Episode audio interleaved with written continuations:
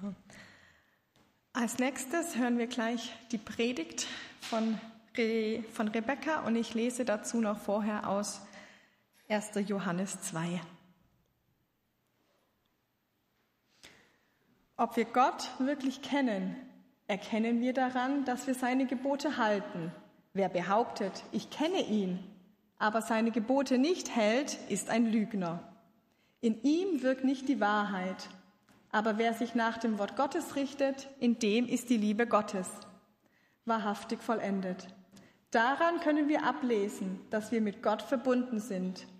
Wer von sich sagt, dass er mit Gott verbunden ist, soll auch so leben, wie Jesus gelebt hat. Ihr Lieben, ich schreibe euch kein neues Gebot. Es ist das alte, das ihr von Anfang an gekannt habt. Dieses alte Gebot ist die Botschaft, die ihr bereits gehört habt. Und trotzdem ist es zugleich ein neues Gebot, das ich euch schreibe. Es wurde verwirklicht im Leben von Jesus und in eurem Leben. Denn die Finsternis vergeht und das Licht der Wahrheit leuchtet schon. Wer behauptet, ich lebe im Licht, aber seinen Bruder oder seine Schwester hasst, der lebt noch in der Finsternis. Wer seinen Bruder oder seine Schwester liebt, bleibt im Licht.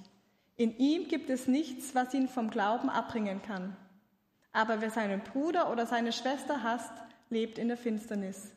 Er irrt in der Finsternis umher und weiß nicht, wohin er geht. Denn die Finsternis hat seine Augen blind gemacht.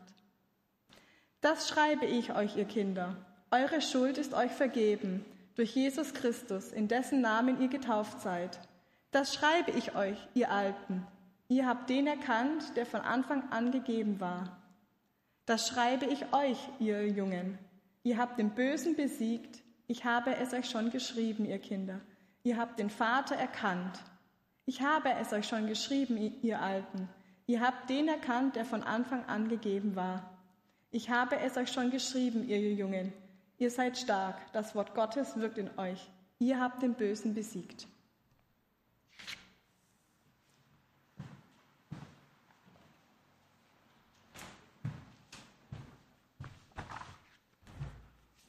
Lese noch den letzten Teil. Ihr sollt nicht diese Welt lieben und auch nicht das, was in der Welt ist. Wenn jemand diese Welt liebt, hat die Liebe zum Vater keinen Raum in ihm. Das alles gehört zu dieser Welt. Die selbstsüchtigen Wünsche, die gierigen Blicke, das Prahlen mit Wohlstand. Das alles kommt nicht vom Vater, sondern stammt aus dieser Welt. Diese Welt und ihre Gier vergehen. Aber wer tut, was Gott will, bleibt in Ewigkeit mit ihm verbunden. Wir starten heute mit einem kurzen Quiz. Und zwar ähm, geht es darum, ähm, dass ihr euch zuallererst bereit macht. Es ist nämlich kein Slido-Quiz. Äh, Slido ähm, genau. Ihr müsst reinrufen, also nicht zurücklehnen, sondern aktiv werden. Ähm, es geht darum, wer diese Person kennt und sie mir nennen kann. Seid ihr bereit? Okay. Also, die Person geht in diese Gemeinde. Sie geht in eine Family ist letztlich über Vitamin B in die Gemeinde gekommen, ist im Lobpreisteam und ist schon seit mehr als einem Jahr hier. Insider-Tipp ist auch oft im Gottesdienst, also schon jemand, den man ähm, öfter sieht. Tipps? Rebecca, ja? Okay. Das wäre jetzt ziemlich äh, okay. offensichtlich. Weitere Tipps? Wer, was sagst du? Tabea? Ja, Johannes, richtig? Und? Okay, also wir haben mindestens mal drei Tipps, habe ich jetzt gehört. Ähm, tja, kennen es nicht gleich kennen. Ähm, vielleicht habe ich euch auch ein bisschen wenig Stoff gegeben, um wirklich herauszufinden, wer eigentlich gemeint ist. Ähm, um ehrlich zu sein, ich hatte auch gar niemand konkreten im Kopf, weil ich natürlich wusste, dass das auf ganz viele Menschen zutrifft. Ähm, Wichtig ist doch, das Wissen, was ich euch hier gegeben habe, das hat einfach nicht gereicht. Es war nicht genug, um klar zu sagen, ja, ich weiß sofort, wer das ist, ich kenne die Person. Kennst du Jesus? Ich meine so wirklich. Oder bist du eher bekannt mit ihm? Wenn du jetzt sagst, also wenn ich ehrlich bin, ich bin vielleicht eher bekannt mit ihm, dann sage ich, na Halleluja, voll gut. Also dann hast du vielen Menschen was voraus. und es ist voll das Privileg, mit Jesus bekannt zu sein. So viele Menschen wissen rein gar nichts von ihm. Sie haben vielleicht noch nie von ihm gehört oder sie haben so wenig gehört, dass sie eigentlich gar keine Ahnung haben, wie er wirklich ist. Ich muss immer wieder schmunzeln, wenn ich äh, an eine Geschichte denke, die ich mal gelesen habe. Ähm, da war ein junger Mann, ähm, der zum ersten Mal in eine Kirche gekommen ist ähm, und er hat die Frau neben sich gefragt, wer ist denn der nackte Mann am Tee? Also war ein Kruzifix mit Jesus Körper und er wusste nicht, wer Jesus ist. Er wusste nicht mal, was ein Kreuz ist. Das war für ihn halt der Buchstabe T, was an sich ja auch richtig ist. Und es ist total witzig, aber es ist auch wirklich traurig. Es gibt Leute, die kennen Jesus gar nicht. Das heißt, wenn du mit ihm bekannt bist, würde ich sagen, Halleluja, da ist für ihn was voraus. Mit Jesus bekannt zu sein, ist wirklich wertvoll. Aber ihn zu kennen, ist ein Schatz. Jetzt ist Kennen nicht gleich Kennen. Wenn ich euch sage, ähm, der Tobey, das ist jemand hier aus der Gemeinde, der Tobey kennt mich, würden alle, die uns kennen, ähm, sagen, ja, das stimmt. Wenn ich euch jetzt aber sage, meine drei Brüder kennen mich, dann ist das eine ganz andere Art von Kennen. Und deswegen lautet die Frage, wie gut kennst du Jesus? Die Bibel antwortet relativ schlicht darauf, wenn du wissen willst, wie gut du Jesus kennst, dann schau auf deinen Umgang mit den Geboten. In der Bibel steht zum Beispiel, du sollst nicht stehlen. Hast du vielleicht eine diebische Ader? Das ist vielleicht jetzt nett ausgedrückt, aber wie gehst du damit um, wenn du was haben möchtest oder nutzen möchtest, das dir nicht gehört? Brichst du aus der Ehe aus, in der du bist? Gott sagt uns in der Bibel, dass wir keine Fress- und Trinkgelage haben sollen, dass wir nicht zu unserem eigenen Nutzen handeln sollen, dass wir nicht gierig nach Haben sein sollen oder andere belügen. Wenn wir all diese Gebote halten, dann bedeutet es, dass wir Jesus kennen. Und das können wir nur, wenn wir beständig Bibel lesen, wenn wir wissen, welche Gebote es überhaupt gibt. Und wenn wir lernen, wie Jesus in den Geschichten handelt, was er sagt, wie er es sagt wann er schweigt, was ihn wütend macht. Dann erst lernen wir ihn mehr und mehr kennen. Wir werden das niemals mit eigenen Augen sehen, ähm, wie er Blinde geheilt hat, wie er über Jerusalem geweint hat, wie sehr er sich an Kindern gefreut hat. Aber wir können Menschen zuhören, die es erlebt und davon geschrieben haben. Und wenn wir, nicht Bibel, wenn wir nicht Bibel lesen, dann kennen wir auch nicht Gottes Willen für unser Leben, also seine Gebote. Wir wissen nicht, wie er sich diese Welt erdacht hat, und welche Regeln er aufgestellt hat für ein wahres Leben. Daher ist es so wichtig, dass wir Bibel lesen, von, um von Jesus zu hören und seine Gebote ähm, zu kennen, die er uns gibt. In Vers 5 steht,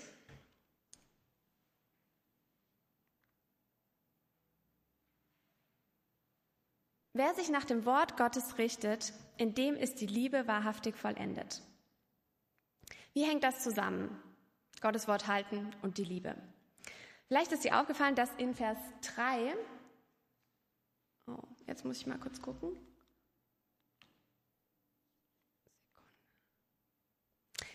Dass in Vers 3 und 4 von Geboten in Mehrzahl die Rede ist.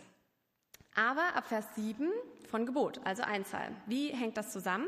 Ähm, und genau da liegt die Antwort auf die Frage, wie auch Gottes Wort halten und Liebe zusammengehört. Johannes bezieht sich hier auf Johannes, der egoistische, der eingebildete. Also, meine Lieben, der große Johannes, der einst auch ein Evangelium schrieb. Und um mich einmal selber zu zitieren. Okay. Er zitiert nicht, aber der erste Johannesbrief bezieht sich auf das Johannesevangelium, nämlich auf Kapitel 13, Vers 34. Ich gebe euch ein neues Gebot. Liebt einander. Genauso wie ich euch geliebt habe, sollt ihr einander lieb haben. Was Johannes hier also sagt, ist, alle alten Gebote, die ihr bereits gehört habt, sind in diesem einen zusammengefasst. Den Gebot der Liebe. Alle diese einzelnen und ganz konkreten Gebote gründen sich auf Liebe und alles läuft auf Liebe hinaus. Das ist das größte und das wichtigste und das schönste Gebot von allen. Und es fasst alle diese Gebote zusammen. Welchen Maßstab legen wir also an unser Leben an wir messen immer alles an der Liebe. Daran werden wir gemessen, daran werden wir erkannt in der Welt Und darin wachsen wir auch zu Jesus hin. Gott sagt also, dass wir Menschen lieben sollen. Und wie sieht es mit unserer Liebe zu dieser Welt aus? Erstmal ist es wichtig zu klären, worum es dabei geht. Ähm, Welt ist für uns heute ein neutraler Begriff. Es gibt Weltpolitik, es gibt Welthandel und das ist erstmal nicht wertend in Bezug auf die Welt. Es bleibt neutral.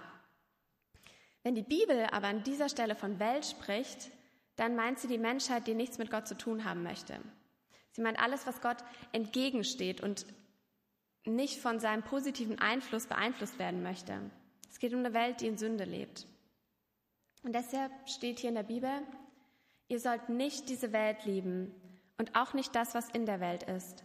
Wenn jemand diese Welt liebt, hat die Liebe zum Vater keinen Raum in ihm. Das alles gehört zu dieser Welt. Die selbstsüchtigen Wünsche, die gierigen Blicke und das Prahlen mit Wohlstand.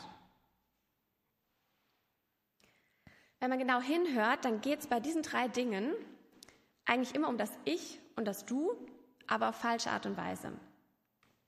Da ist der Egoismus, der immer auf das eigene schaut, das, was mir dient, was mich glücklich macht. Das nennt die Basisbibel Selbstsucht, also das Suchen, das Schauen nach mir selbst zuallererst. Manchmal auch die Sucht nach Dingen für mich selbst. Wenn ich das 15. T-Shirt kaufe, weil es einfach nice ist. Ist ja auch nice. Wenn ich so eingenommen von meinem ätzenden Tag bin, dass ich vergesse zu fragen, wie geht's denn dir und wie, war dein Tag? Wenn ich schon wieder nicht die Spülmaschine ausleere, einfach weil es mir nicht reinpasst und weil ich weiß, dass die treue Selina das immer für uns macht. Ähm, und dann gibt's die gierigen Blicke. Die sind ganz beim Du, bei allem, was du hast. Mir hat meine Frau erzählt, dass ähm, sie eine Bekannte hatte und die hat mit ihrem Mann ein Haus gebaut und die hatte eine niegelnagelneue Küche mit geilem Design. Und die Frau war richtig neidisch, weil sie hatte noch nie eine neue Küche, sondern halt immer gebrauchte und die haben mir auch nicht so gut gefallen. Und wenige Tage später ist das Haus von denen komplett abgebrannt. Die hatten nichts mehr außer ihre Kleider am Leib. Und diese Frau, die mir das erzählt hat, hat gesagt, es war ihr so eine Lehre, nicht neidisch zu sein. Und dann die Angeberei. Die kommt ganz gewitzt daher, die kombiniert nämlich das Du und das Ich ganz geschickt. Die sagt nämlich, ich kann was und ich habe was und ich weiß was und du sollst mich dafür hypen. Wenn ich allein im Raum bin, dann braucht es keine Angeberei. Ich brauche immer jemand anderen dafür.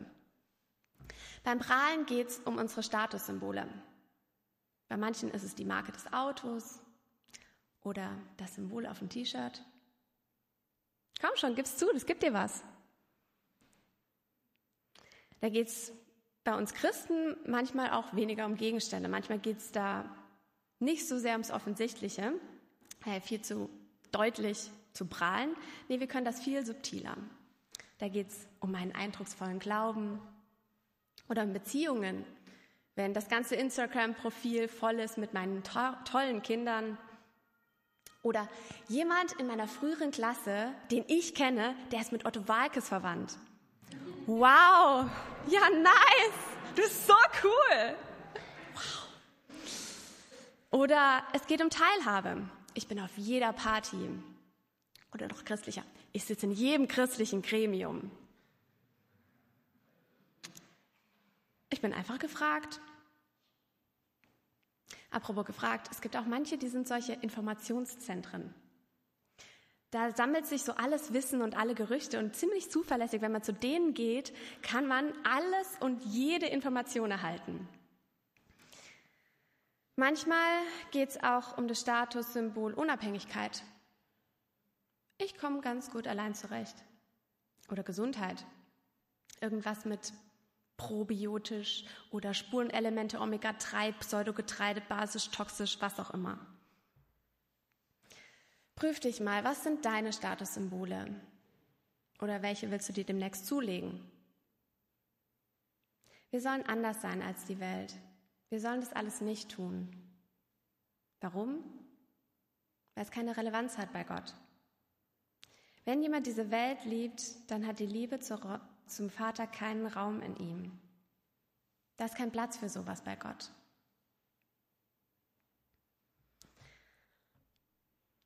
Und jetzt gehen wir eine Stufe tiefer. Was ist das wahre Leben?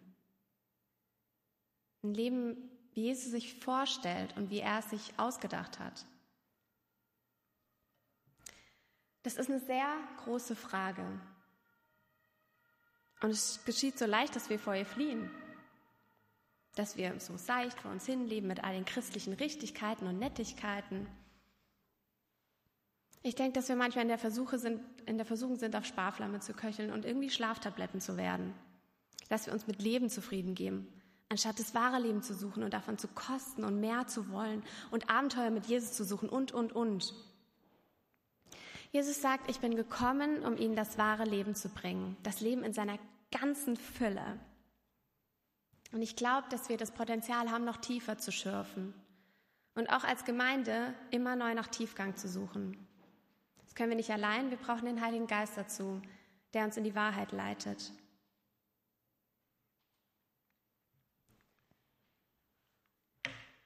Also, kennst du Jesus? Ich meine, so wirklich. Oder bist du eher mit ihm bekannt? Ich habe vorhin gesagt, dass Jesus kennen ein Schatz ist. Und ich habe gesagt, dass wir das Potenzial haben, noch tiefer zu schürfen. Und es gehört zusammen. Das Wort schürfen wird beim Goldsuchen verwendet. Das ist eine Methode, das Gold zu suchen. Und ja, ein Schatz liegt nicht auf der Straße rum. Wir werden den nicht mal ebenso finden. Wir müssen uns auf den Weg machen, wir müssen danach suchen. Aber der Schatz ist es allemal wert. Es gibt zwei Arten, Jesus zu kennen. Das Bibelzeugnis von ihm, das hatten wir vorhin, und ihm persönlich. Das Wort kennen in der Bibel bedeutet eine durch Erfahrung gewonnene Erkenntnis. Deswegen ist es so wichtig, nicht nur ein reines Bibelwissen über den historischen Jesus zu haben, sondern dass du Geschichten liest und da den Jesus kennenlernst, der auch heute noch persönlich mit dir umgeht. Reines Wissen ersetzt nicht tiefes Kennen. Wie tickt Jesus? Was macht sein Wesen aus? Und vor allem, wie geht er ganz persönlich mit dir um? Wir brauchen es, dass wir mit Jesus abhängen, damit wir ihn kennenlernen. Wir brauchen persönliche und lebendige Erfahrungen in unserem Leben. Und dass er zu uns spricht, denn er geht nicht mit jedem von uns gleich um. Er hat es auch nicht gleich gemacht. Letztlich lautet die Frage nicht nur, kennst du Jesus, sondern wie vertraut bist du mit ihm?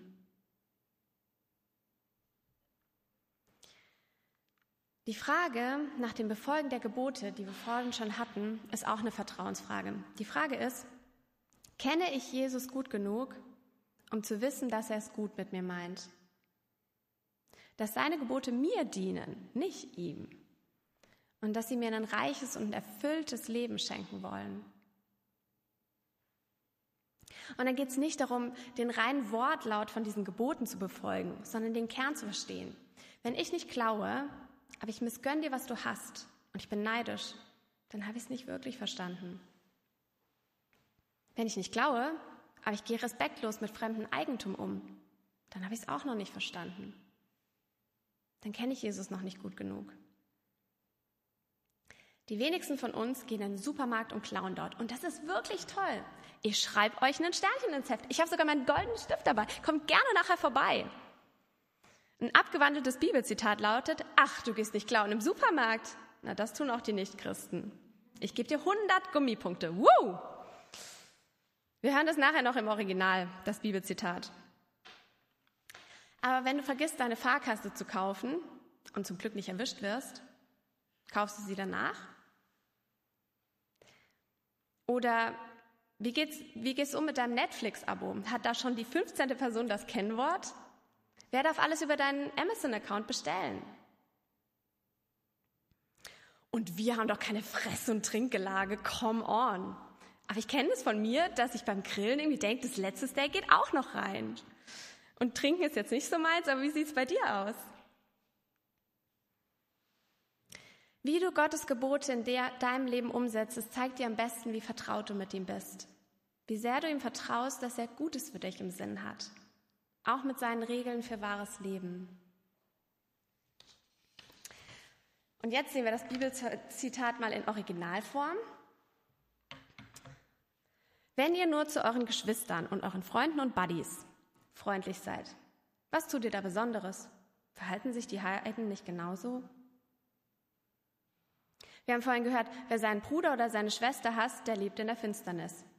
Das könnte uns natürlich jetzt reichen. Ja, ich hasse ja niemand. Aber wenn wir mit Jesus vertraut sind, dann sind wir eng verbunden mit jemand, der radikal liebt, allumfassend, ohne Bedingungen. Und wenn ich Jesus tiefer kennenlerne, dann wird es mir auch mehr gelingen, nicht nur meine Buddies zu lieben, sondern gerade die Leute, wo es mir schwer fällt, wo es mich wirklich was kostet. Kämpfst du darum, Menschen wohlgesonnen zu sein? Was darf es dich kosten, jemanden zu lieben?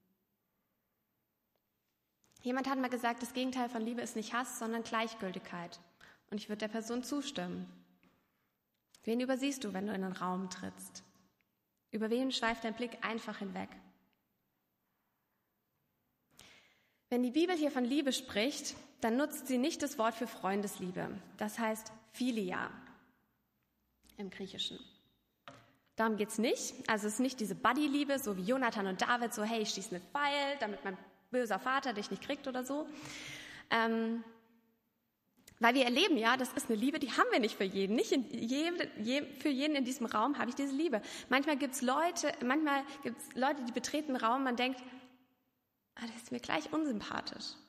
Oder vielleicht denkt man das nicht, aber im Gespräch merkt man irgendwie, wir kommen einfach nicht auf einen Nenner. Irgendwie Chemie stimmt nicht. So. Was jetzt? Verzweifeln, dass wir nicht lieben können?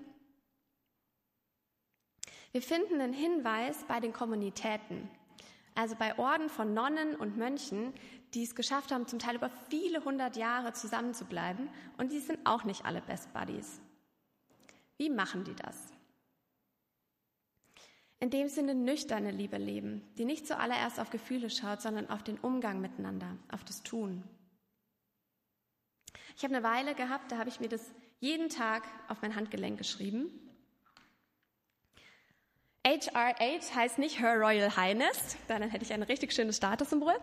Es bedeutet höflich, respektvoll, hilfsbereit. Es ist eine Regel, die sich in Orden, ähm, den ich kenne, zur Regel gesetzt hat. Ich kann meinem Menschen, Mitmenschen höflich begegnen. Ich kann respektvoll sein, ihn achten, ihm Ansehen schenken. Und ich kann helfen, wann immer es mir möglich ist. Und ich ergänze, ich kann beten für die Person. Menschen stellvertretend in die Gegenwart Gottes zu bringen, ist so einen hohen Dienst, den wir für sie tun können. Und das kann ich tun, ob da nun die Filia-Liebe ist oder auch nicht. Wenn wir das tun, dann wachsen wir immer mehr in der Agape-Liebe, die an dieser Stelle genutzt wird, und das ist die göttliche Liebe. Also, lasst uns aktiv lieben und lasst uns zulassen, dass es uns was kostet, Menschen zu lieben. Und wie gehen wir nun um mit der Welt, in der wir leben? Eine Welt, die von Gott getrennt ist. Es geht nicht darum, dass ich nicht mehr in dieser Welt leben soll, abgekapselt von allem. Aber ich soll anders in dieser Welt leben. Ich soll im deutlichen Unterschied zu dieser Welt leben. Die Bibel sagt uns, passt euch nicht den Maßstäben dieser Welt an, sondern erneuert euer Denken. Es geht nicht darum, mehr zu tun, sondern Klarheit zu schaffen. Ist mein Zeugnis für Jesus in dieser Welt ein klares, ein eindeutiges? Merkt man, dass ich schon ein Leben in Fülle habe und nach anderen Maßstäben lebe?